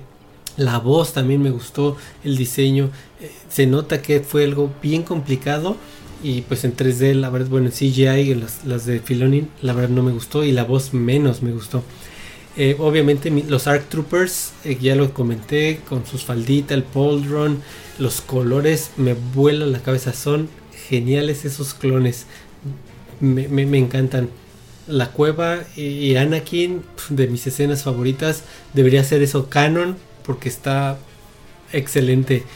los cristales y la construcción de los, de los lightsabers, ya lo comenté, muy, muy bien logrado porque nos, nos enseñan. Dices, bueno, ¿qué onda con estos sables? Ah, pues traen un cristal.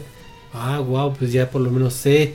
Los, los Padawan tienen que ir y hacer sus, sus lightsabers. Después en la CGI nos explican más cuando los Padawan están más pequeños tienen que ir a buscar su cristal. Pero está muy bien porque nos, nos van enseñando.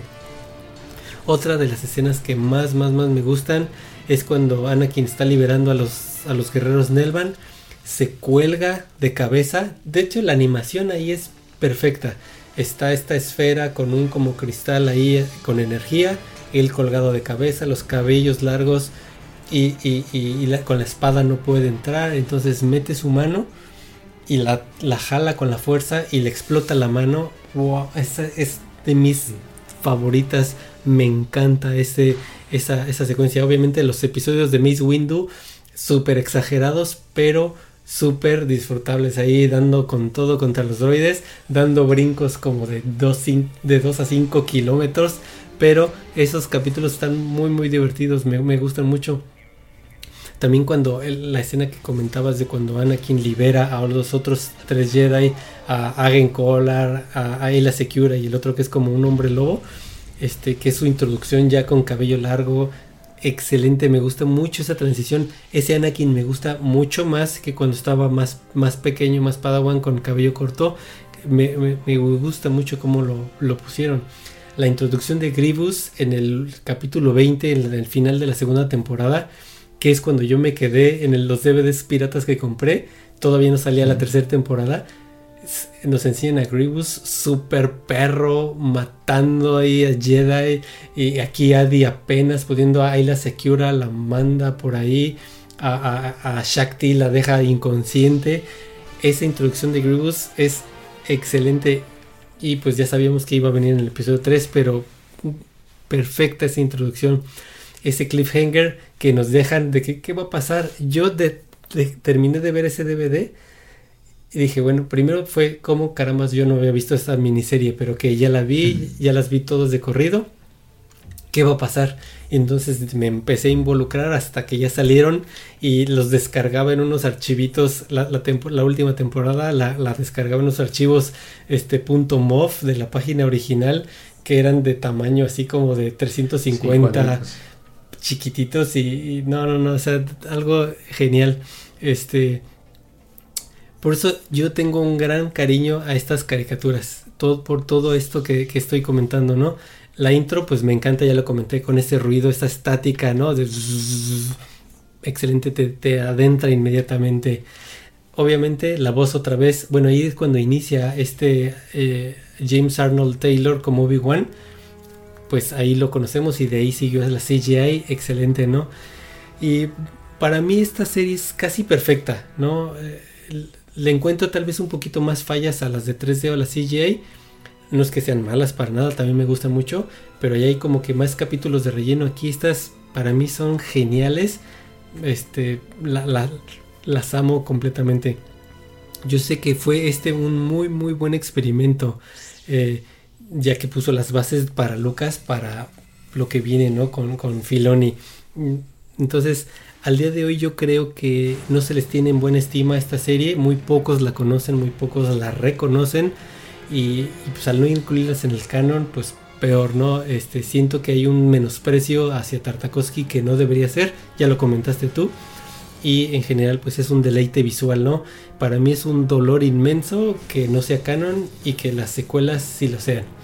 Pero bueno, y ahora yo quiero saber tus momentos épicos, ¿cuáles son? Sí, mira, yo como ya te mencioné, esta, esta serie me gusta por la parte visual. Entonces, yo no, no voy a profundizar mucho en, en, cuestiones de la historia y momentos de la, de la, narrativa o de la trama. Este, yo comenté en, algún, en alguna transmisión anterior que me gusta mucho este concepto de, de Bartres, de Roland Bartres, que es el punctum que el punctum es cuando una, una fotografía o una escena o una imagen en particular te pica algo en las emociones y te hace sentir algo, Así nada más por verla, sin que te explique nada o sin que te argumente nada, el simple hecho de voltearle y dices, wow, qué lindo, ¿no? O qué grotesco, o qué triste, ¿no? O sea, que te toque las emociones. Entonces yo voy a mencionar nada más así rápidamente varios momentos que, me tocan emociones en, esta serie, ¿no? El primero es en, en la batalla de Mooney cuando vemos por primera vez a un ARC Trooper con una metralleta moviéndose. Así que lo vemos en primer plano y está como ligeramente abajo la cámara, pero en primer plano me refiero a que está enfrente y luego detrás vemos a sus compañeros corriendo y todo, pero es la primera vez que, lo, que vemos un trooper así con, esa intensidad, ¿no? O sea, en, animación me refiero, ¿no? Es la primera vez que lo vi dije, wow, qué, qué intenso, ¿no? Te transmite mucho dinamismo.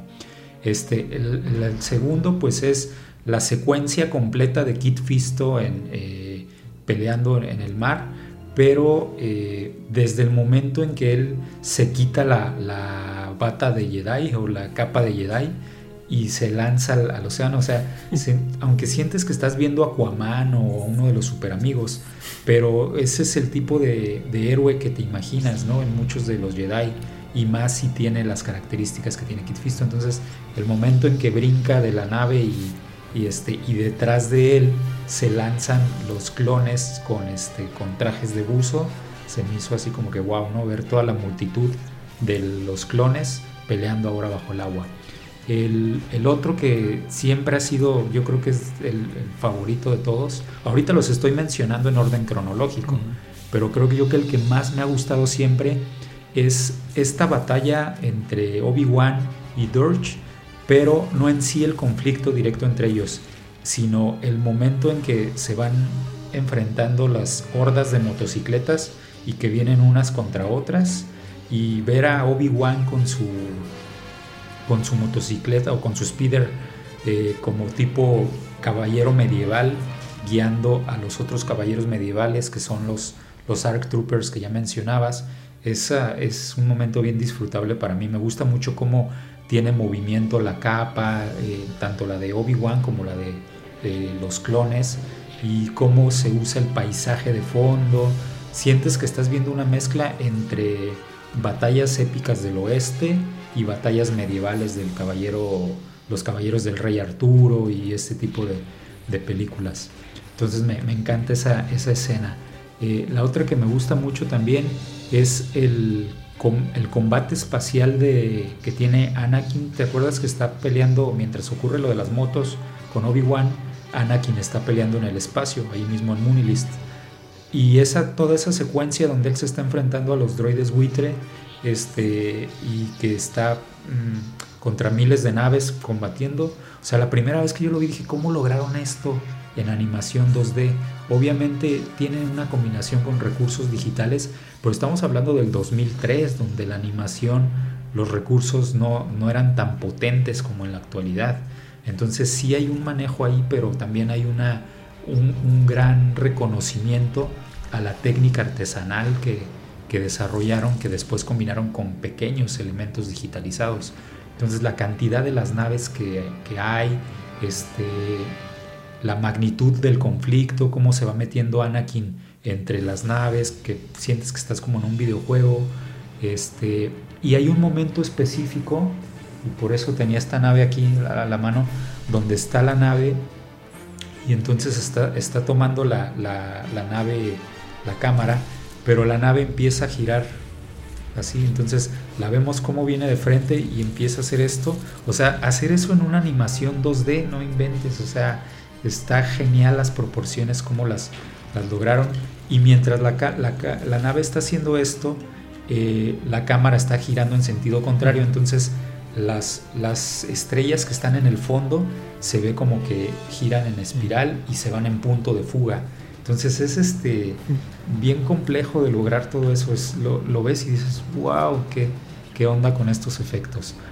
Eh, eh, el otro me, dejas, me dejas comentar en esa misma que, que dijiste este Tarkovsky dijo que el fondo de la nave, porque hay un fondo de una nave muy larga que es como verde, desconozco yo, pero lo que comenta él es de que se hizo físicamente todo ese set eh, dibujado y dicen que, que era larguísimo, que abarcaba de una oficina que pasaba por todo un pasillo y que salía casi casi afuera de la oficina y todo eso me imagino que lo filmaron o no sé. Sí, la cámara lo seguía todo eso. Entonces es larguísimo y pues y es un segmento que dura un minuto, ¿no? Menos. Sí, sí, la verdad por eso digo, está infravalorada toda la parte técnica de, de la animación de Tartakovsky. El otro momento que me gusta mucho y que es muy breve es el previo a la batalla de Dantooine de Mace Windu ¿Te acuerdas que ahí pelea él contra miles de droides él solito? Pero el momento previo que a mí me encanta es justo cuando ve llegar, o sea, está peleando contra todos y de repente ve llegar esta nave gigante y cómo de repente se queda todo en silencio y se escucha nada más el golpe Y, y cómo empieza a crecer la onda expansiva del, como del el golpe y cómo destruyó esa nave en un segundo a miles de, troopers, ¿no? de, clones. Eh, ese momento en específico me gusta mucho cada vez que la veo, o sea, como esperarme a que se calle todo y paz, ¿no? Ya después viene la batalla que, que, o sea, a mí no, no es mi momento favorito, pero sí reconozco que está bien, bien padre cómo lograron todo el combate de, de Mace. Eh, y el, el, otro que me gusta mucho también es es en la batalla de Coruscant, este momento en que Yoda está defendiendo la ciudad junto con Mace Windu y hace como una especie de aplauso y hace que dos naves gigantes a la, distancia se estrellen, ¿no? Entonces eh, ahí es donde yo, yo decía que por eso descanonizaron, porque si Yoda pudiera hacer todas esas cosas con tanta facilidad, pues no le hubiera costado trabajo levantar la, la nave de Luke en, el pantano, este, o inclusive hacer otras cosas más drásticas en, las, en la película anterior, ¿no? en, episodio 1. Entonces, eh, bueno, es de, mis momentos favoritos esto. Y, el, y otros, otros ya para irme acercando al final, ya había mencionado el de la lluvia de Yavin 4. Toda esa secuencia es, la disfruto mucho no tanto el momento del conflicto entre, o sea, la pelea entre ellos dos, sino más bien el preludio, cómo están enfrentando si se ven de lejos y lo vemos, vemos el escenario abierto y a los dos pequeñitos, uno, si no me equivoco, está Anakin abajo del lado izquierdo y Ventris arriba del lado derecho y se ve como las escaleras, los templos de, de Yavin 4 y empiezan a caer las gotitas y empiezan a caer sobre los sables y empezamos a escucharlas primero las gotas golpetear las hojas y después empezar a golpetear los sables y se empieza a escuchar y luego ya se empieza a intensificar. Todo ese momento wow me, gusta mucho. Y un momento similar es el que ya mencionaba de, de Yoda cuando está viendo por la ventana y a lo lejos está viendo que una tormenta se avecina. Ese también es muy muy disfrutable. Y el último ya para este, acercarnos al cierre es este momento donde Palpatine se está tomando su taza de café. O sea, está toda la bronca en Cursant y vienen por él y todo, y se oye un relajo afuera, y de repente, ¡fum!, nos, meten a la oficina de Palpatine, se calma todo, y está su taza quieta, se la toma, la reposa, y después ya empieza a a sentirse las ondas de, las explosiones en la taza de café.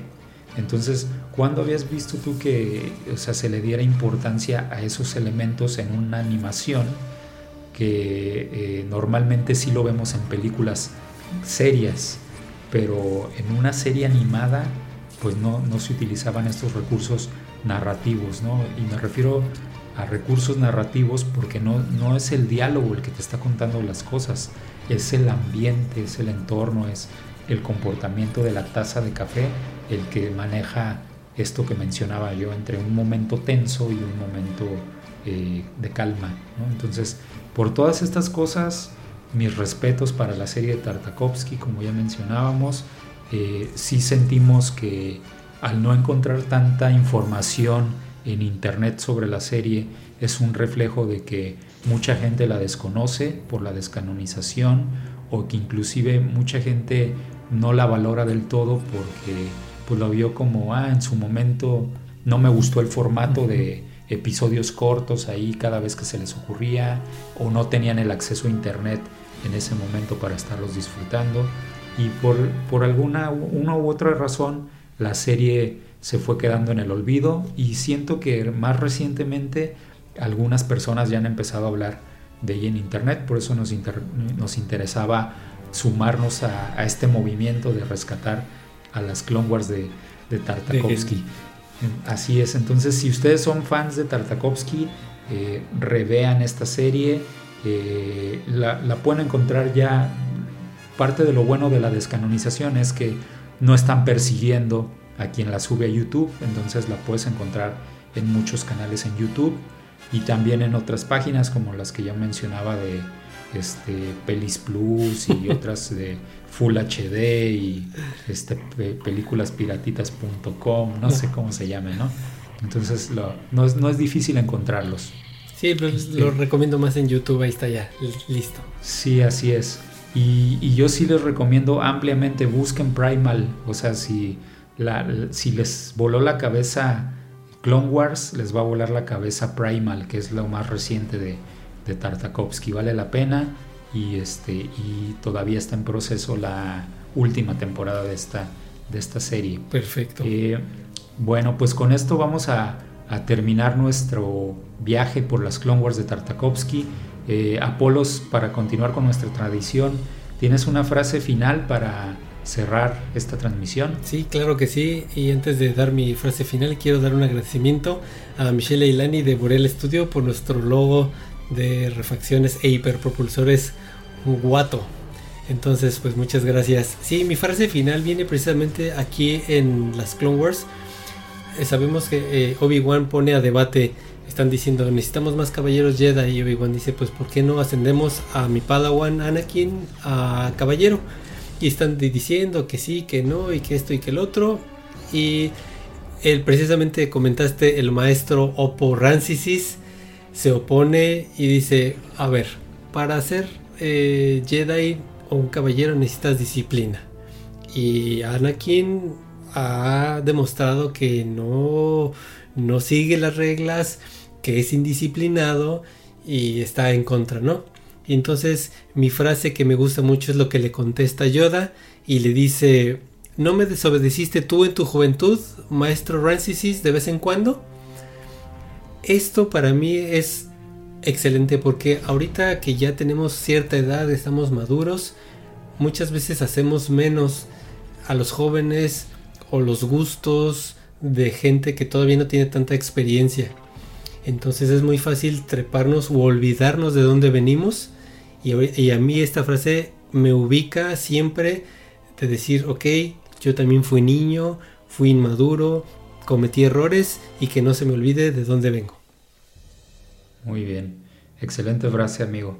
Bueno, pues yo quiero eh, compartirles con, eh, a nuestros espectadores una frase que dice Obi-Wan al inicio de, si no me equivoco, es en el segundo episodio o es, es de los primeros episodios de la serie.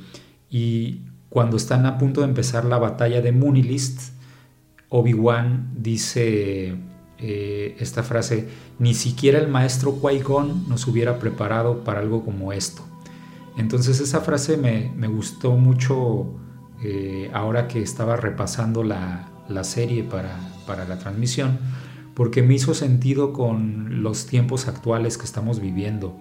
Eh, por todo esto del tema del coronavirus, pues ha cambiado la vida en muchos aspectos y yo en muchos momentos me he sentido como pues no, no indefenso, pero sí como con cierto desconocimiento de cómo manejar ciertas situaciones emocionales o situaciones del trabajo o situaciones familiares. O sea, en cualquiera de nuestros contextos nos estamos enfrentando a algo nuevo que nadie había enfrentado nunca antes. O sea, sí había habido catástrofes de, de mayores tamaños tal vez en otras épocas de la humanidad, como la Segunda Guerra Mundial, pero es, fue diferente, o sea, no creo que eh, pudiera haber un punto de comparación entre cómo enfrentó la gente la Segunda Guerra Mundial y cómo enfrenta la gente el coronavirus. O sea, son ambos conflictos y, ambas situaciones son complejas, cada una en, sus, en su dimensión, ¿no?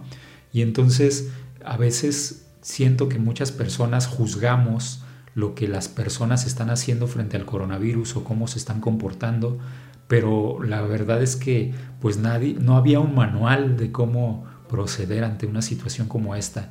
Entonces, lo que quería reflexionar con esta frase es que no, no existe nadie, no existe ningún maestro que nos hubiera preparado para enfrentar un momento como este. Y así como lo hicieron los Jedi en su momento, ellos tuvieron que buscar en su interior cómo enfrentar el conflicto que tenían delante de ellos. Y creo yo que en esta época necesitamos hacer algo similar. En lugar de criticar las estrategias de otros o lo que hacen o lo que dejan de hacer, pues más bien cada uno desde su interior buscar lo mejor de sí mismo y procurar eh, ser de bendición para los demás, ser una solución para el alivio del estrés, el alivio de la economía, eh, y cada uno contribuir en lo que pueda para que mejore la situación. Entonces siento que me explayé mucho en la, en la reflexión, pero creo que vale la pena porque no estamos listos para estos tiempos, hay que enfrentarlos eh, con lo mejor de nosotros mismos y no depender de enseñanzas del pasado. Y pues con esto cerramos nuestra transmisión número 2 de la temporada número 2. Les agradecemos mucho el habernos acompañado hasta este punto de nuestro recorrido con Stormy Scout Trooper de codificaciones perdidas desde el borde exterior. Esto fue todo por hoy y nos vemos hasta que nuestros caminos vuelvan a encontrarse. Dai buena wanga.